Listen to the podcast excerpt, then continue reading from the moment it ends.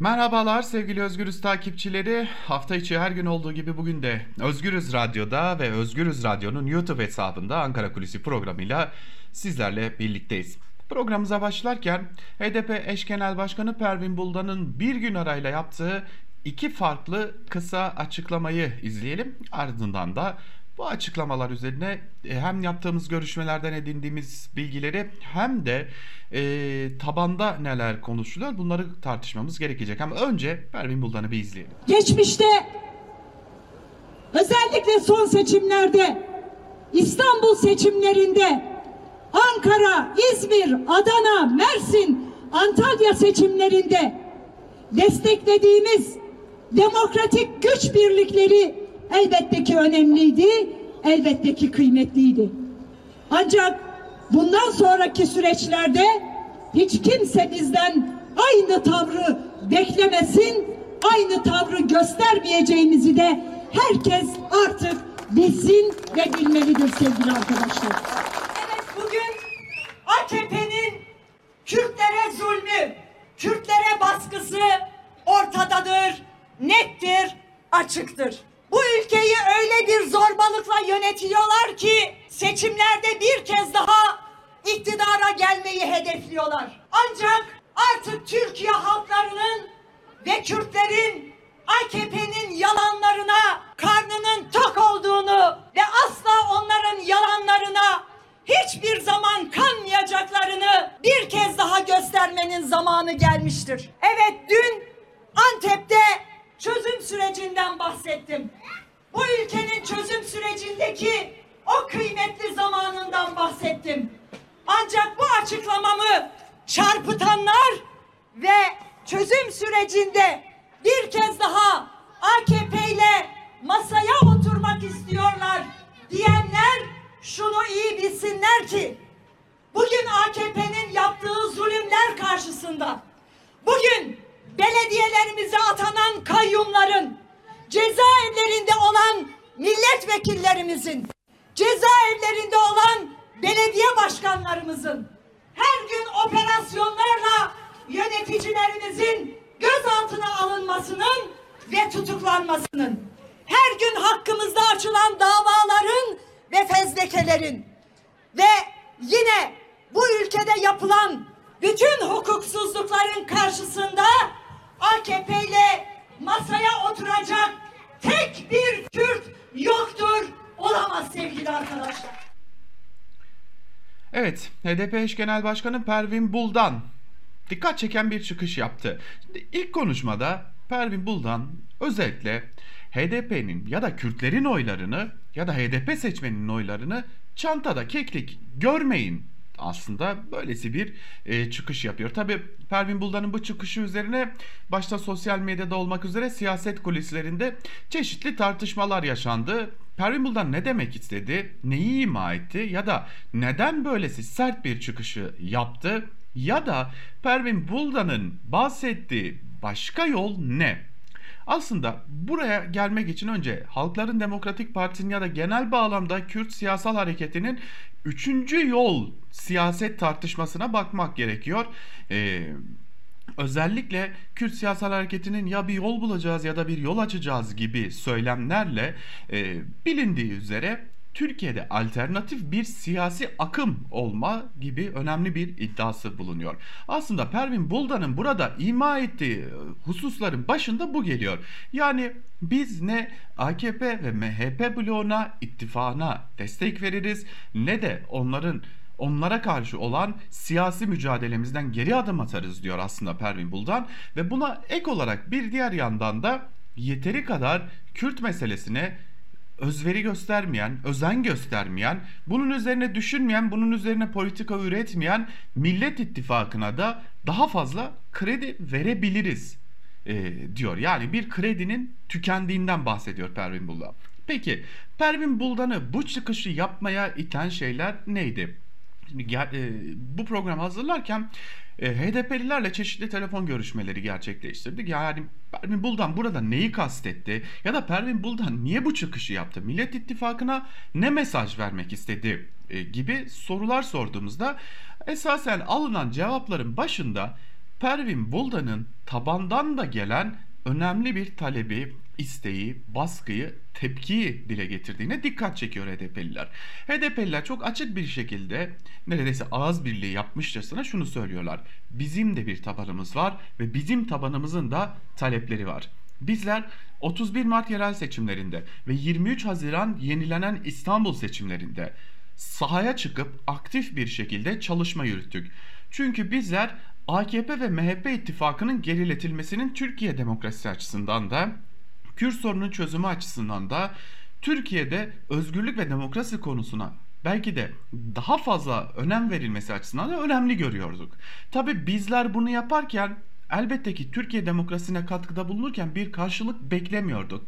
Ama burada önemli olan şey HDP seçmeninin ve Kürt seçmenin Türkiye demokrasisine bu denli katkı sunarken bunun karşılığında HDP seçmeninin önemli sorunlarının dile getirdiği sorunların ya da HDP seçmeninin e, seçmenini oluşturan ve bir blok halinde tutan kemikleşmiş bazı meselelere de çözümün tartışılması gerektiğini düşünüyoruz dedi HDP'liler. Şimdi geçtiğimiz gün e, yayınladığımız Ankara Kulisi programında Cumhuriyet Halk Partisi'nin özellikle bazı yerlerde ve başta Diyarbakır olmak üzere AKP'den yaşanan kopuşlarla birlikte bir sürpriz yapabileceğinden bahsettik. Ama burada bir şerh düşmüştük. Onu hatırlatmakta fayda var. Cumhuriyet Halk Partisi'nin AKP'de yaşanan kopuşlar ve oyların bölünmesiyle birlikte Diyarbakır'da belki de bir milletvekili çıkarma ihtimalinin olduğunu ama bu ihtimalin realiteye dökülebilmesi için CHP'nin atması gereken bazı adımlar olduğunu belirtmiştik. Ve bu adımların başında da Kürt sorununa daha fazla dikkat çekilmesi, Kürt sorununa dair söylemlerin olması, Kürtlerin sorunlarına dair siyaset alanındaki karşılaştıkları engellere dair daha fazla itirazlar geliştirilmesi gerektiğini belirtmiştik. E, ve Cumhuriyet Halk Partisi'nin kısmen de olsa bu adımları attığını belirtmiştik. Ee, özellikle Cumhuriyet Halk Partisi'nde e, tırnak içerisinde söyleyecek olursak Doğu Masası adıyla bir çalışma grubu oluşturuldu. Ve bu Doğu Masası çok e, alışkın olmadığımız şekilde son zamanlarda başta Diyarbakır olmak üzere Kürt seçmenin ve HDP'li seçmenin yoğun şekilde yaşadığı yerlere sık sık ziyaretler gerçekleştiriyorlar. Hatta geçtiğimiz haftada yine CHP'li bir heyet Diyarbakır'da ve çevrede temaslarda bulunmuştu. Lakin Cumhuriyet Halk Partisi'nin burada geçmişten de gelen kodları da kırarak bir çıkış yapmasını engelleyen bazı etmenler var. Bir elbette ki parti içi dengeler ve bunun yanına ek olarak elbette ki ittifak ortağı İyi Parti ile güdülmesi gereken dengeler. Şimdi HDP'lilerin İyi Parti'den bir beklentisi var mı? Bu soruya görüştüğümüz her HDP'li çok açık ve net bir şekilde bizim İyi Parti'den herhangi bir beklentimiz olma ihtimali sıfır. Zira İyi Parti her ne kadar Milliyetçi Hareket Partisi'nden ayrılmış dahi olsa hala aynı genetik kodları taşıyor ve mesele Kürt sorunu olduğunda, Kürt siyaseti olduğunda Bahçeli'nin vereceği tepkilerle neredeyse aynı tepkileri veriyor gibi keskin bir çizgiye sahipler. Lakin Cumhuriyet Halk Partisi konusunda farklı düşüncelere sahipler elbette. Hatta bir kırgınlığa sahipler. Zira CHP Genel Başkanı Kemal Kılıçdaroğlu zaman zaman samimi olan çıkışlar yapıyor olsa da bu çıkışların dozu belli bir noktada tıkanıyor. Zira hem parti içi dengeleri hem de ittifak içi dengeleri gözetmek zorunda kalıyor. Ama bunun yanında Cumhuriyet Halk Partisi ile HDP arasında özellikle CHP'li bazı kurmaylar ile HDP arasında çok yoğun bir diyalog olduğunu biliyoruz.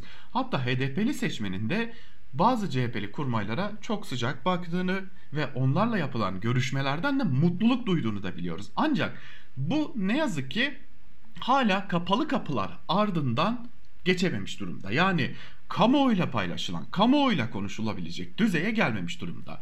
Ve tam da bu nedenledir ki HDP'li seçmen özellikle 31 Mart ve 23 Haziran'da ortaya çıkan tabloya rağmen Cumhuriyet Halk Partisi'nin bu çekingen tutumundan ötürü hem CHP'ye tepkili hem de partisine neden bu duruma tepki göstermiyorsun gibi bir tepki geliştirmiş durumda. Ve aslında Pervin Buldan'ın bu çıkışını biraz da buradan okumak gerekiyor. Aslında Pervin Buldan biz Millet İttifakı'na karşıyız gibi bir söylemde bulunmuyor diyor HDP'liler.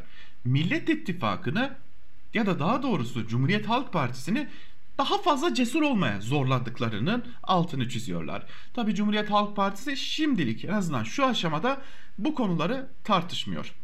Fakat yine HDP'lilerden yaptığımız gözlem görüşmelerden elde ettiğimiz gözlemlere göre HDP aslında Cumhuriyet Halk Partisi için şunun altını çiziyor. Şimdi değilse ne zaman? Zira kamuoyunun alıştırılması ve yine tabanın buna e, alıştırılması, haberdar edilmesi çok çok önemli. Kaldı ki taban zaten böylesi bir birlikteliğe, böylesi bir uzlaşıya yeteri kadar destek veriyor. Kaldı ki HDP'lilerin Millet İttifakı'na dahil olmak, Millet İttifakı ile birlikte hareket etmek gibi bir arzusu ve talepleri de bulunmuyor. Yine HDP'lilerin e, yaptığımız görüşmelerden bize aktardıklarını söylüyoruz. Fakat daha fazla cesaret bekliyorlar. Ve işte Pervin Buldan'ın tartışılan konuşmasının esasen bu noktalara dayandığı açık bir şekilde görülüyor. Yani Pervin Buldan biz Türkiye demokrasisi adına gerekli desteği verdik ancak bizim de karşı karşıya olduğumuz zorluklar var. Bizim de çözüme kavuşturulmasını istediğimiz bazı meseleler var.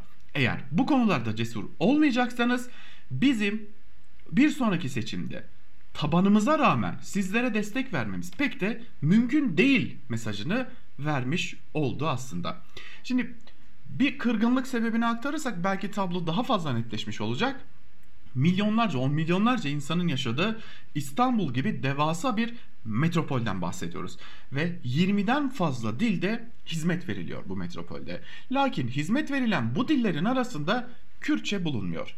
Ve malumunuz olduğu üzere İstanbul seçimlerinde özellikle İmamoğlu'nun 23 Haziran'da yeniden seçilmesine e, katkı sağlayanın Kürt seçmenler olduğunu göz önünde bulundurduğumuzda bu tepkinin nedeni daha iyi anlaşılmış oluyor.